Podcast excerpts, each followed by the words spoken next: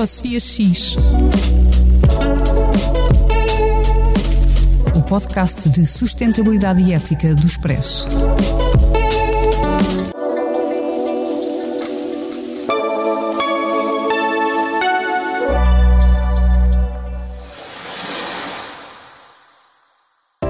Ecosofia X, em parceria com a Sociedade Ponto Verde. Há 25 anos a promover a inovação e mudança de comportamentos para uma melhor reciclagem de resíduos de embalagens em Portugal. Descubra mais em pontoverde.pt.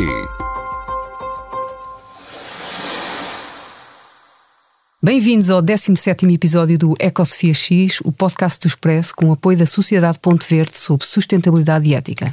Se é ouvinte habitual, já sabe que eu sou a Sofia Guedes Vaz e que comigo está a Cristina Gouveia. e contamos ainda, como sempre, com a sonoplastia do artista João Luís Amorim e a coordenação da Joana Beleza. Hoje temos, como sempre, uma convidada, a minha homónima, é assim que se diz, não é? Sofia, também Sofia, portanto, Sofia Grilo, uma das fundadoras e presidente da Reboot, uma associação sem fins lucrativos de jovens que querem mudar o mundo. Mas já lá vamos. Obrigada, Sofia, por estares aqui hoje, ajudar-nos a pensar melhor sobre a importância do ativismo jovem no nosso panorama da sustentabilidade. Obrigada eu. é um prazer ter-te aqui. Mas começamos, como sempre, pelo raio-x. E começava eu com a notícia que apareceu aqui no final do mês de maio, uh, que as frutas que nós mais consumimos em Portugal, a maçã e a pera, uh, estão contaminadas com pesticidas. E a minha notícia tem a ver com uh, esta, esta surpresa de que estamos em 2022 e que substâncias proibidas daquelas que nós queremos evitar a todo custo uh, uh, consumir aparecem naquilo que é considerada a alimentação saudável, a, a, a fruta. E isso faz-nos pensar, uh, quer dizer, o que é que podemos fazer para alterar esta situação. Um, infelizmente, do que, se, do, que, do que se pensa é que a, a, utilização dos pesticidas, da lista dos pesticidas proibidos na Europa, não desceu. Antes, pelo contrário, aumentou. E a nossa capacidade individual de fazer alguma coisa com isto é relativamente pequena. Um, pode ser um, a zero. Uma associação ambientalista diz usem, uh, comprem uh, alimentos da agricultura biológica.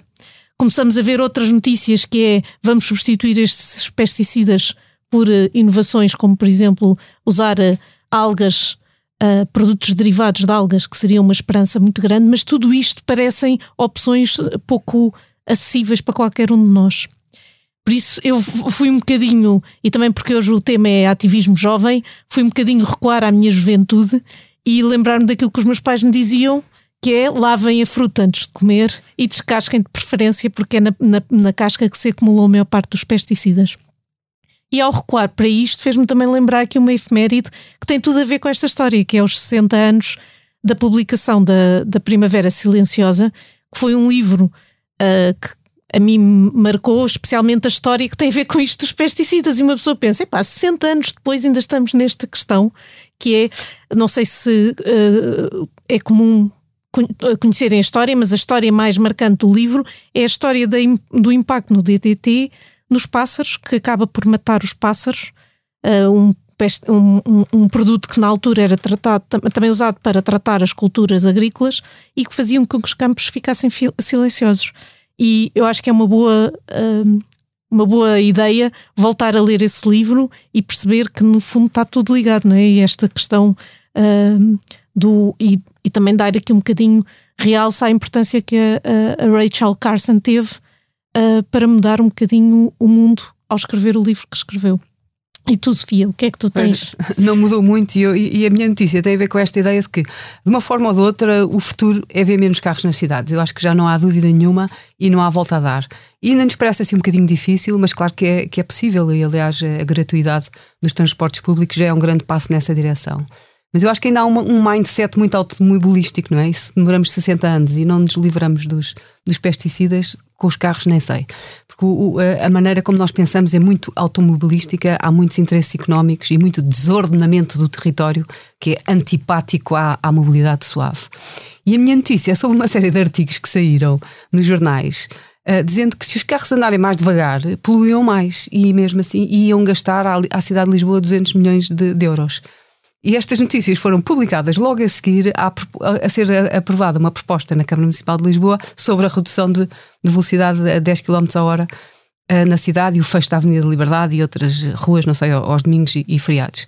E eu achei um bocado estranho. Então, mas os carros poluem menos, poluem mais, andam mais devagar e isto vai custar 200 milhões de euros. O que é isto? Um, e fui ver que aquilo é um estudo de uma agência de comunicação, portanto, não é um estudo científico assim, naquela, naquela ideia que nós temos, que é baseada num estudo francês, portanto, uma coisa tirada completamente fora do, do contexto. Tem lá um gráfico que é assim uma espécie de um U, em que a, a gasolina, que se gasta mais gasolina no início e depois menos é a parte de baixo do U e depois mais outra vez quando se anda a velocidade maior. E portanto, os 40 50, que é aquilo que nós andamos agora, os 30 ainda está na parte de cima do U e não está na parte de baixo. E portanto, eh, a ideia era que se andássemos menos 10 km a hora, que havia 500 mil carros em Lisboa, que faziam 15 km em média por dia, uh, que o ordenado médio era 1500 euros e, portanto, isso era 8 euros a hora, iam perder 29 horas por ano as pessoas e isso dava 200 milhões de, 200 milhões de euros e portanto completamente uma conta de merceeiro, acho eu. E pronto, se baixarmos 10 km por hora, vamos perder 200 milhões de euros. Não, não, não, não, percebo, não percebo bem. Ah, ah, mas o ACP vai logo dizer: vou pôr uma providência cautelar contra isto. Andarmos a.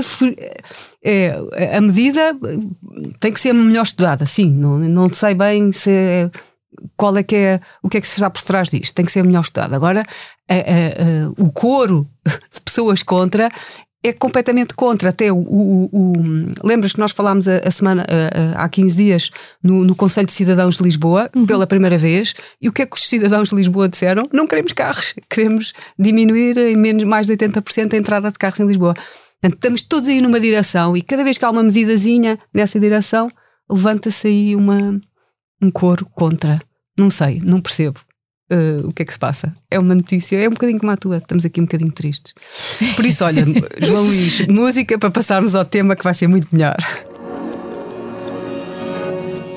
E hoje o nosso episódio vai incidir sobre o ativismo jovem. Portanto, temos aqui uma jovem com o seu, com, cheia de sonhos, certamente, e muito mais positiva do que nós. Uh, terá com certeza também as suas figuras inspiradoras, as suas atitudes, se calhar pessimistas, mas acredito mais otimistas, as lutas, as esperanças. E por isso convidámos a, a jovem Sofia Gril, que é uma das fundadoras e, e, e a presidente da, da Reboot. Mas antes de perguntar à, à, Sofia, perguntava à Cristina: Cristina, quem é que te inspirou quando era jovem? Só para ver se é as mesmas pessoas que depois inspiram também os jovens de hoje em dia. Epá, a mim foi. Aquelas... Bem, a Rachel Carson e a Primavera Silenciosa, Sim, certamente. A, a Rachel Carson foi quando eu já não era assim tão jovem. Eu era, acho que uh, quem me sensibilizou mais foram aquelas séries na TV, tipo do David Attenborough. Uh, ah, e do Félix, e... aquele espanhol. Sim, também terra. havia, exato, exato. Da vida, uh, vida na Terra. A vida na Terra era. E havia também um, o, o Jacques Cousteau, também, uh, ou seja, eu acho que foi um maravilhamento pela, pela natureza. E, e depois, quando já era assim, jovem, mais da idade da, da Sofia, era aquela cena dos Greenpeace dos ativistas do Greenpeace que iam salvar as baleias. Eu, isso aí fascinava-me imenso. É, e a ti, Sofia? Depois eu era também, é um bocadinho isso, era as lutas do nuclear não obrigado, até tinha aquele crachá amarelo, as lutas contra os eucaliptos, que na altura era uma coisa brutal, combater as chuvas ácidas, que depois nunca mais se falar, mais ou menos resolveu, o buraco do ozono também. Uh, e, e também, eu também gostava de ler, portanto, eu acho que a Rachel Carson foi importante ali na altura da faculdade. O, Os Limites do Crescimento, aquele livro do, do, do, do, Clube de Roma. O Schumacher, aquele Small is Beautiful, também me bateu com força. Uh, e os chimpanzés, não, não era a Jane Goodall, era o filme. Lembras-te? Havia um filme sobre a Jane Goodall com, sim, os, sim, com, sim. com a Sigourney uh, Weaver. Sim, é, Gorilas na Bruma.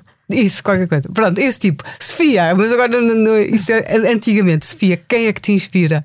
Eu, eu acho que no fundo continua a ser muito parecido ao que vos inspirou na altura. Quando eu era pequenina, passava a minha infância toda a ver aqueles programas de natureza e de ver o que é que estava debaixo d'água, até que eu quis ser desde os 4 anos até aos 18 bióloga marinha. Portanto, tudo aquilo que tivesse a ver com natureza era um fascínio, sem dúvida. Eu acho que aqui o que me inspira mais neste momento é mesmo as pessoas à minha volta. Ou seja, claro que há figuras extraordinárias a fazer uh, mudanças científicas que são importantíssimas para fazer, uh, para alterar, para melhorar a sustentabilidade do nosso planeta, mas o que me inspira realmente é ver as pessoas que, com o seu dia a dia, com todas as suas tarefas, mesmo assim ainda dão aquele extra mile, ainda fazem um esforço para fazer alguma alteração que nem sempre é os hábitos, nós estávamos até antes de começar a gravar a falar sobre hábitos, é tão difícil mudar hábitos e aquelas pessoas que no seu dia a dia ainda fazem um esforço para mudar um hábito que está enraizado, acho que são mesmo essas as pessoas que me inspiram.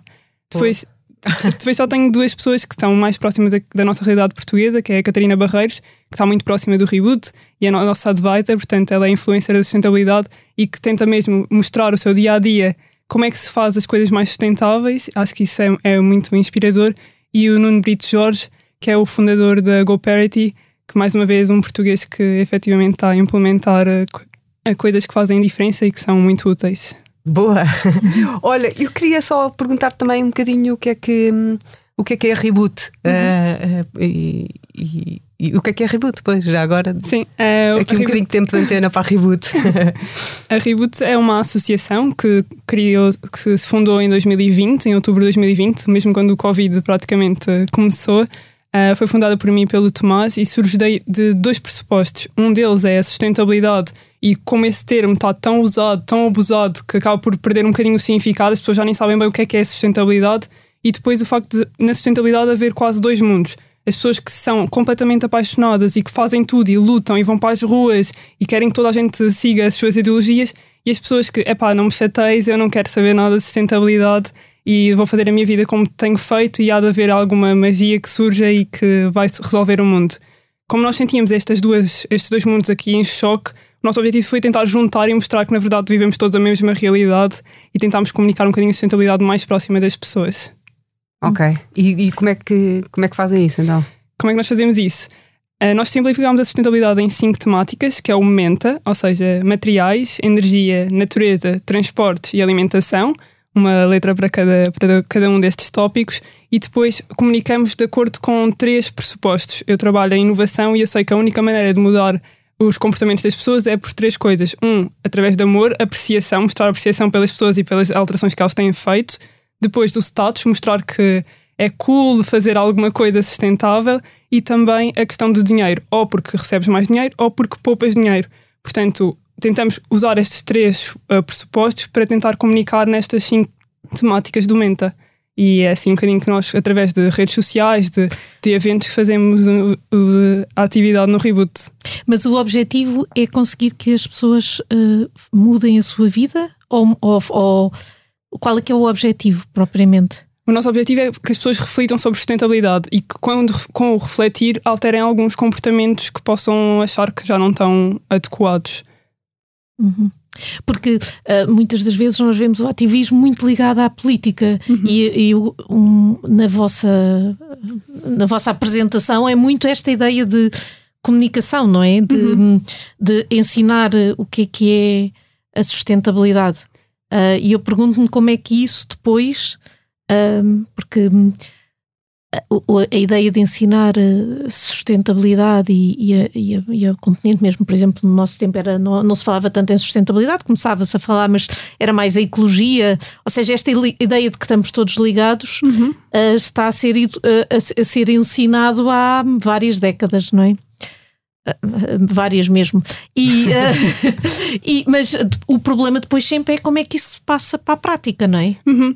Sim, eu posso dar exemplos, ou seja, nós temos posts que são muito práticos. Nós ensinamos as pessoas, e foi dos posts que nós tivemos com mais interações, a ler a fatura da luz.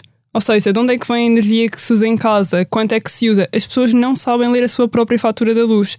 E a partir do momento em que as, as reações foram obrigado por me esclarecerem isto, assim já, já sei onde é que posso poupar, em que alturas do dia é que devia consumir, porque ajuda, a, acaba por reduzir os consumos de energia, mas temos também e comer carne, efetivamente, qual é o impacto na sustentabilidade? Nós ensinamos, ou agora fizemos uma ligação entre comer carne ou, ou peixe e uh, a inflação e como isso está a aumentar também muito. Ou seja, ligamos o, o, valor monetário, que está muito ligado às pessoas, e depois as alterações do comportamento. E as pessoas acabam por, ah, nunca tinha pensado nisto, se calhar é mesmo bom e posso fazer esta alteração, se calhar a motivação não é à partida a sustentabilidade, mas acaba por estar tudo conectado. E assim, temos, temos verificado algumas pessoas que efetivamente se mostram abertas para alterar os E o hábitos. que é que- quando diz algumas pessoas, dizes quanto? Vocês têm quê? Milhões de seguidores? Ou... Uh, nós neste momento temos 2.700 seguidores no Instagram e fizemos um evento uh, em 2021, em dezembro de 2021, na, na reitoria da Lisboa, com 300 pessoas, Uhum. participantes mesmo ao vivo. Isso é muito positivo. Acho que é, para uma associação que começa há, há dois anos é um- são valores muito positivos. Mas a minha, a, a minha estranheza aqui é ah, um dos uma das pessoas que tu não falaste como inspiradora, mas que é muito ah, é tipo o ícone da- do ativismo jovem em termos de ambiente neste momento, que é a Gre- a Greta Thunberg, não é?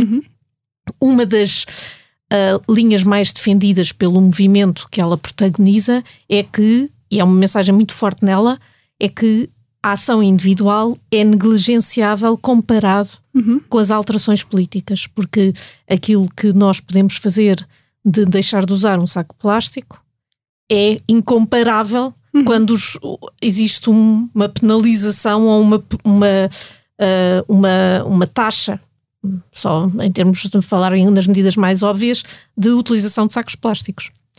E, portanto, vocês parecem é, ah, colmatar- ir pelo lado ao contrário, não é? Ah, e como é que vocês imaginam que se juntam essas duas visões? Sim, sem dúvida. Ou seja, acho que são as duas essenciais e nós costumamos dizer até as únicas duas maneiras que realmente temos de mudar o mundo são através do voto, porque decidimos quem é que faz as decisões políticas, ou através de percebermos onde é que está o nosso dinheiro e daí eu ter dito o Nuno Jorge Brito da GoParity, porque o dinheiro no banco acaba por estar a, a financiar combustíveis fósseis. Portanto, são as únicas duas maneiras que efetivamente uma- um cidadão comum pode ter um grande impacto. Ah, aqui a nossa ideia é há muita gente que ainda está contra ou um, tem uma certa resistência em relação a este movimento da sustentabilidade. E se calhar o discurso da Greta funciona muito bem para os jovens que se, se motivem, se sentem inspirados por vamos juntar-nos todos e vamos fazer com que certos políticos mudem as suas as leis, mas no entanto há muita gente também, que o mundo não é feito só de jovens, eh, que tem eh, uma certa a resistência que eu estava a falar contra a sustentabilidade. Portanto, se calhar aproximar estas duas realidades eh, e mostrar que, que só existe uma realidade acaba por, por ter efetivamente um impacto mais forte para as alterações das leis. Porquê? Porque estamos a informar como é que as coisas estão a acontecer neste momento e quais é que são as necessidades que existem. Daí o dar conhecimento é a melhor ferramenta. Portanto, nós estamos a dar conhecimento às pessoas para que elas, possam elas próprias possam também influenciar os políticos, porque uma pessoa só a gritar no meio da rua não vai fazer toda a diferença. Temos que ser todos em conjunto para, para provocar alguma diferença. E é esse um bocadinho o nosso pressuposto. Então vocês não se querem meter na política? Nós não estamos envolvidos na política de todo, mas Nem querem. nós falamos, nós temos alguns contactos com pessoas de- da Câmara, portanto, efetivamente queremos que eles nos ouçam enquanto cidadãos que há coisas que têm que ser, altera que têm que ser alteradas. Não, tá, não estamos diretamente na política, nem queremos, Não mas querem. queremos ter algum impacto nas alterações que são necessárias e com sugestões. Mas não querem, posso perguntar porquê? Em termos, quer dizer, não, só, não é individuais, mas qual é o conceito perante a, a questão? Ok. Nós no Reboot somos 28 voluntários e um dos pressupostos que nós temos é ter o máximo de diversidade possível. Por exemplo, no início do Reboot havia pessoas que nem queriam saber da sustentabilidade, estavam lá mais porque queriam conviver uns com os outros. Hoje em dia já são pessoas que nos alertam: Ah, Sofia, mas tu disseste que nós não devíamos usar papel. É verdade, ou seja, trazer essas pessoas que não queriam saber nada para nós foi incrível. Aqui o porque é que não queremos envolver-nos com a política? Porque todos nós temos opiniões diferentes. Ou seja, ahm, n- não há uma posição no reboot, não há uma posição do que é que nós achamos que há certo. Nós não achamos que há preto no branco e este é o caminho certo. Nós achamos que há uma diversidade e uma gama de várias opções que podem levar a um caminho correto. Portanto, seria um bocadinho complicado nós agora enverdarmos pela política porque teríamos que consensualizar uma opinião que nós achamos que não, não será propriamente o caminho Mas não vai... estamos a falar de partidos, estamos a falar de política. Não sei se estás a falar de partidos. Partidos eu percebo. Sim. Mas a política, mesmo assim, nós temos que ahm, dar uma certa sugestão ou uma ah, o que é, qual é que é o que nós achamos o caminho certo. E isso não existe no reboot. O que nós, nós temos é vários caminhos que poderão ser ah, aquele que, que vai dar a solução que nós queremos. Ok. Então, eh, isso leva a uma pergunta que se calhar é um bocadinho. ah, que é, por exemplo, uma das questões que se fala muito é que é que é melhor, um saco de plástico para as compras Uhum. ou um saco de papel? E depois há aquelas, vêm aquelas notícias, não, se não reutilizar o saco de papel ou se não reutilizar no- a vin- a- a- 100 vezes o saco de plástico, fica pior o saco de plástico, não é? Ou fica pior o saco de papel, não é? Que é aquelas notícias que nos ficam, nós ficamos sempre intrigados, que é então agora o que é que eu faço? Ah, e é, é mais uma ideia de um sítio onde existem muitas ideias, não é? E muitas convicções, porque quando vêm esses estudos ah, de que mais vale usar um saco de plástico ah, se não, Se for reutilizado durante 100 vezes, sim, por exemplo, não é? do que um saco de papel cada vez que vai Às compras. compras, exatamente, ainda bem que clarificaste esse ponto. Imagino que dentro do vosso grupo haja essas diferenças também, não é? Sem dúvida. E então, depois, na parte de dar informação e conhecimento, como é que vocês atuam? Porque isso realmente é um ponto muito fundamental. Uhum. Nós fazemos cerca de duas, três semanas de pesquisa por várias fontes e tentamos que sejam várias pessoas a pesquisar, para, porque por vezes, procurando, uma coisa no Google, sendo eu ou sendo outra pessoa, as fontes vão ser diferentes e as informações vão ser diferentes. Vivemos neste mundo em que parece que há resposta sim e não e justifica-se tudo. Ah, portanto, nós fazemos esta pesquisa e depois damos a informação sem dizer este é o caminho certo. É mais um convite a que as pessoas venham debater connosco. Relativamente a isso, fizemos mesmo um debate sobre o que é que era melhor e as pessoas na sustentabilidade às vezes tendem muito a dizer o mal da fita é o plástico, porque nós temos uma certa necessidade de dizer quem é que é o vilão desta história, quem é que eu posso culpar. E o plástico não é o mal da fita, o plástico até é dos materiais mais resistentes, porque acaba, acaba por ser dos mais sustentáveis se efetivamente for reutilizado como deveria ser. Portanto, ah, nós tentamos sempre mais é puxar para a reflexão e para o debate e criar ali um, um fórum de discussão em que as pessoas se sintam à vontade e não estão recriminadas por terem uma determinada opinião. Mas isso não leva um bocadinho àquela coisa de. que também. que é a ideia de. pá, é, tan, é tanta possibilidade que é melhor não fazer nada. Que é um bocado que eu também acho que às vezes acontece nos jovens, não sei se concordas comigo, que é. Nós estamos tão tramados, tão tramados, isto vai mesmo acontecer, mais vale eu ir gastar e, e- e, eh, comprar tudo o que me apetecer e viajar de avião que nem louco, pelo menos conhecer o mundo enquanto ele existe. Ah, não sei, eh, isso depois não leva a esse problema. Depende do limiar, ou seja, há, um- há uns meses ouvi a Joana Guerra Tadeu a falar sobre esse, essa, efetivamente essa, essa questão que é há um certo ponto em que as pessoas têm que ser espicaçadas a dizer ok, as coisas estão todas a ir, o mundo está a arder e precisamos de atuar e as pessoas efetivamente ligam-se e vão e, e mudam comportamentos e depois há, chegamos a um patamar em que ok, o mundo está a arder, então vou-me sentar aqui e não vou fazer mais nada. Portanto, a, a resposta a- às alturas em que as pessoas estão tem que se ir adaptando. Nem sempre estamos, o mundo está a arder e tens que fazer alguma coisa. A gente vai dizer, olhem, mas afinal até estamos a ir num bom caminho. Afinal até estamos a definir, a Europa definiu metas para 2050. Não está tudo perdido porque afinal temos os políticos do nosso lado. Temos que ir jogando com as- a esperança das pessoas para conseguir motivar para continuar a fazer alguma coisa e a alterar os seus comportamentos. Não pode ser só um caminho e pronto. Então aquela coisa da eco-ansiedade não é uma coisa que vos assista. Ou paraliso, pelo menos. ou, ou- ou tu sentes isso? Porque é, é um fenómeno que se fala muito e eu não sei se, se é real ou não. Sim, sim, sim. Há muita gente que sente eco-ansiedade e associarem-se, por exemplo, ao Reboot ou qualquer outra associação, o Climax, e montes de movimentos jovens que estão a tentar combater as alterações climáticas, acaba por reduzir essa eco-ansiedade. Portanto, o sentirem que estão a fazer alguma coisa, têm um papel ativo, acaba por reduzir eh, a eco-ansiedade. No entanto, ela existe, ela é real e as pessoas ficam um bocadinho congeladas sobre ok, mas afinal o que é que vai ser o futuro? Será que vou ter, eh, vou poder ter uma casa? Será que não vai estar tudo de pantanas e não, não vamos conseguir ter a vida que temos neste momento? Isso é uma coisa que realmente assusta os jovens e continua a deixar aqui o impasse. Tu achas que os jovens são mais eh, pessimistas ou mais eh, otimistas, no geral? Hum, diria mais pessimistas, A sério? Uhum. Até mesmo relativamente ao que estávamos a falar da política, ou seja, os jovens sentem muito que não estão a ser ouvidos ou não, a sua opinião não está a ser tomada como em consideração para fazer as decisões e acabam por ficar um bocadinho, ok, sou eu que vou ter que salvar o mundo e depois nem sequer me ouvem, portanto, como é que eu vou fazer alguma coisa para, para melhorar ou como é que eu consigo salvar o meu futuro?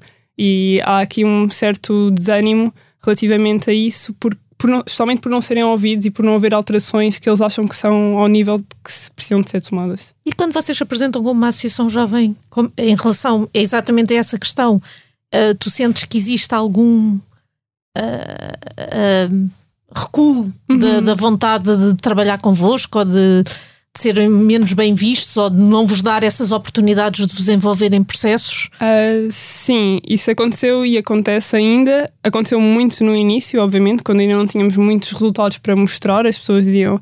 Ah, não, não podemos, ou deixem estar, que isso não é assim tão importante. Ouvimos esse tipo de comentários, ou a sustentabilidade já se fala há muito tempo, não vão ser vocês agora a salvar. Todo este tipo de comentários fomos ouvindo durante especialmente o início uh, do que foi o reboot. Agora, como já temos alguns números, já conseguimos mostrar: olhem, mas as pessoas, se calhar, até querem saber da nossa mensagem, se calhar, até se querem envolver. E isso consegue convencer mais gente. No entanto, mesmo há duas semanas tivemos uma reunião e as pessoas continuaram a dizer: ah, vocês sabem que vocês podem ter toda a inspiração do mundo, mas nada vai ser alterado. E nós, ok, nós temos a nossa convicção, aceitamos, mas uh, nós vamos continuar a nossa luta. Por isso também é até aquela ideia de que as pessoas que dão essa, a tua ideia de, de, das pessoas que inspiram são aquelas que dão uma, uma milha extra, não é? Uhum. Dão o passo a seguir. Faz sentido Uh, que é confirmado pela tua experiência, não é? Uhum. Faz piada a isso. Olha, estamos a acabar. Qual é que é o, assim, o projeto mais emblemático da, da, da Reboot? Que tivemos esse circular 2021 que tentámos cobrir tudo aquilo que é a sustentabilidade no passado, 2020, 2021, que é ano de Covid, mas agora temos dois projetos gigantes que estamos a trabalhar há dois anos, que são um documentário, fizemos um documentário e vai sair, vai ser inaugurado no dia 16 de julho, e fizemos uma exposição sobre alimentação, e desperdício. É sobre? É sobre desperdício. Estes dois projetos são muito sobre alimentação e sobre o desperdício alimentar. Fizemos sobre a cadeia de aprovisionamento, onde é que está a acontecer o desperdício e será que o desperdício é assim um, novamente o vilão desta história toda? E depois, relativamente à alimentação, fizemos uma exposição imersiva que vai ser na cantina do Lisboa. Vamos estar mesmo, ou seja, as pessoas estão a comer e podem assistir à nossa exposição que vai inaugurar no dia 1 de julho e vai ser sobre o balanço são férias. entre. Sim, nós continuamos a trabalhar. uh, Já ninguém vai às cantinas de 1 de julho. Temos... Ah, não, isso os universitários de agora, Sofia, isso era no teu tempo. Agora os universitários trabalham em qualquer altura. ainda há exames, ainda há exames, foram atrasados. Okay, okay. Sim, mas vai ser sobre sustentabilidade e não só sustentabilidade ambiental, mas também sustentabilidade social, ou seja, um bocadinho como a Cristina estava a falar de ok, agora podemos todos comprar produtos biológicos, que se calhar não é bem assim. Há muita gente que não tem essa possibilidade. Portanto, como é que fazemos aqui o, o balanço entre a sustentabilidade ambiental, social e financeira das pessoas? E é um bocadinho esse, esse o mote. Antes de acabar, eu só queria fazer uma pergunta que é: parece-me fantástico estarem a seguir esse, esses compromissos, não é? No fundo, ser compromissos muito pragmáticos e muito próximos das pessoas. Mas achas que o facto de agora os jovens viajarem eh, quer dizer, nem não todos os jovens, mas muitos, é muito mais fácil. Ou seja, eu, quando andava na faculdade, houve três pessoas a fazer Erasmus. Uhum. Agora eh, não, não. Agora há três a não fazer. Era bom que fosse, mas sim, há muito mais gente. Mas o facto de, de, de vocês serem uma, uma geração muito mais, que viaja muito mais e que conhece o mundo, e também há muito esta noção do mundo ser uhum. uma bola realmente, uhum. apesar da chatada. Mas. Um, isso achas que essa compreensão de ser eh, parte do mundo inteiro vos muda em alguma coisa em termos. É sempre difícil vocês dizerem que muda se não, sabiam, se não eram antes, não é? Mas uhum. Eh, achas que isso tem algum peso na vossa atividade? Uh, sem dúvida, eu acho que acabamos por ter mais noção do que é que é a realidade, das interligações que há entre países. Nós estamos a ver isso na guerra agora, não é? Ou seja, a guerra tem a ver com sustentabilidade. Vocês fizeram um, um episódio uh, na semana, há duas semanas.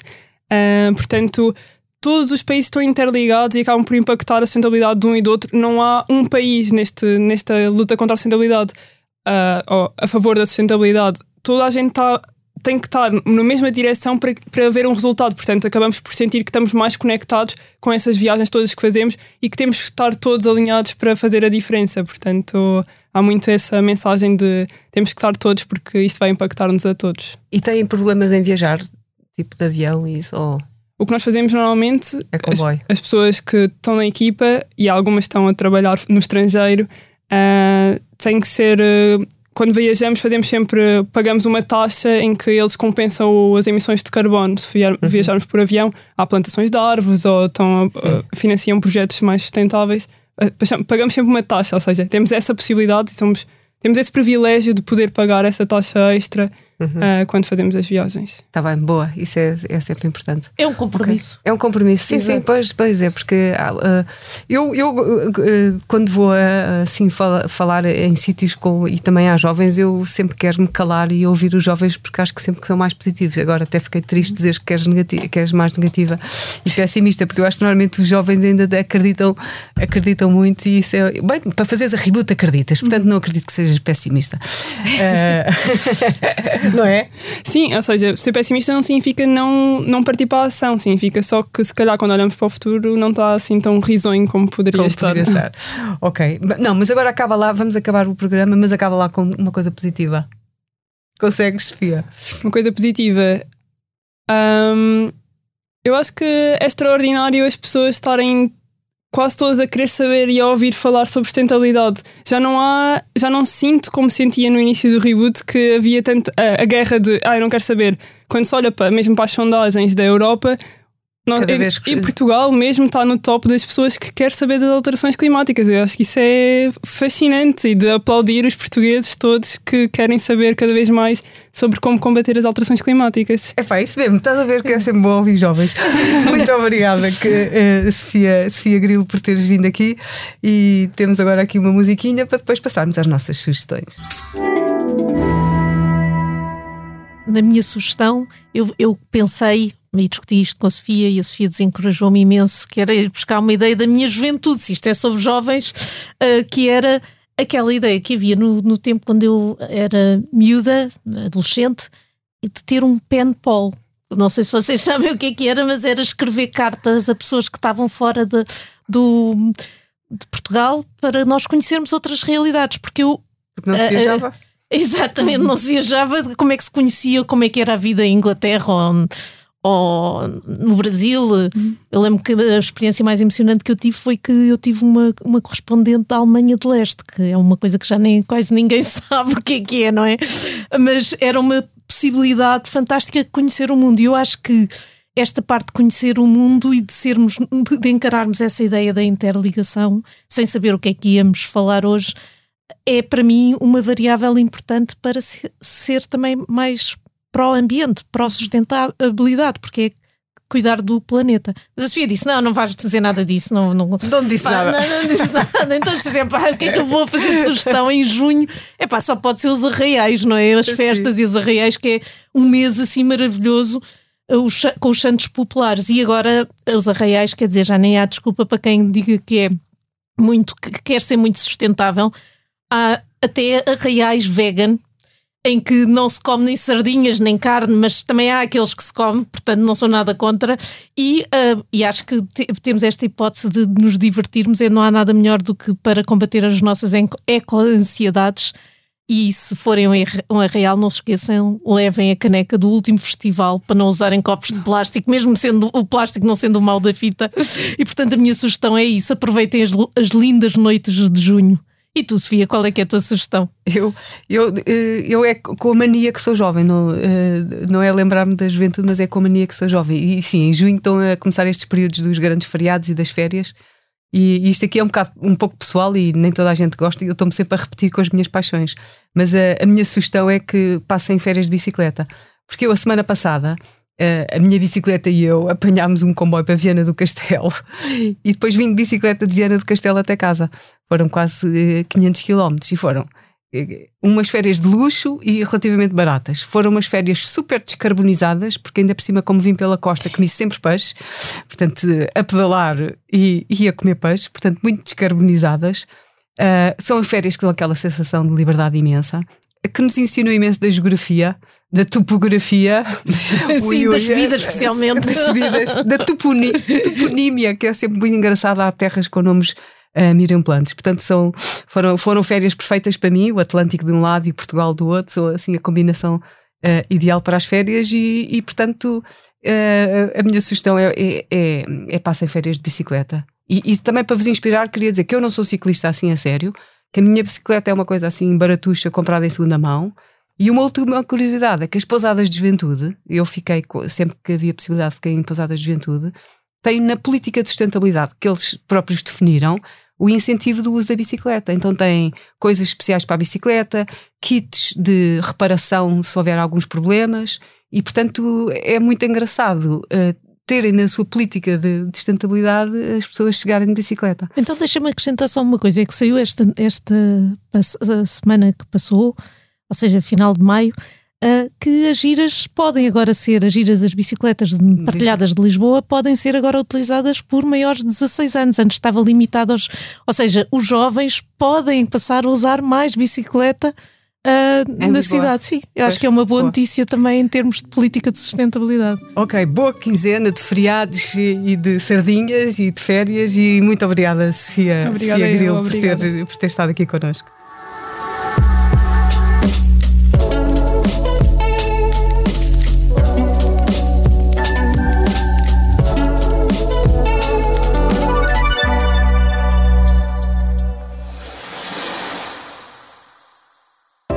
Ecosofia X, em parceria com a Sociedade Ponto Verde. Há 25 anos a promover a inovação e mudança de comportamentos para uma melhor reciclagem de resíduos de embalagens em Portugal. Descubra mais em pontoverde.pt.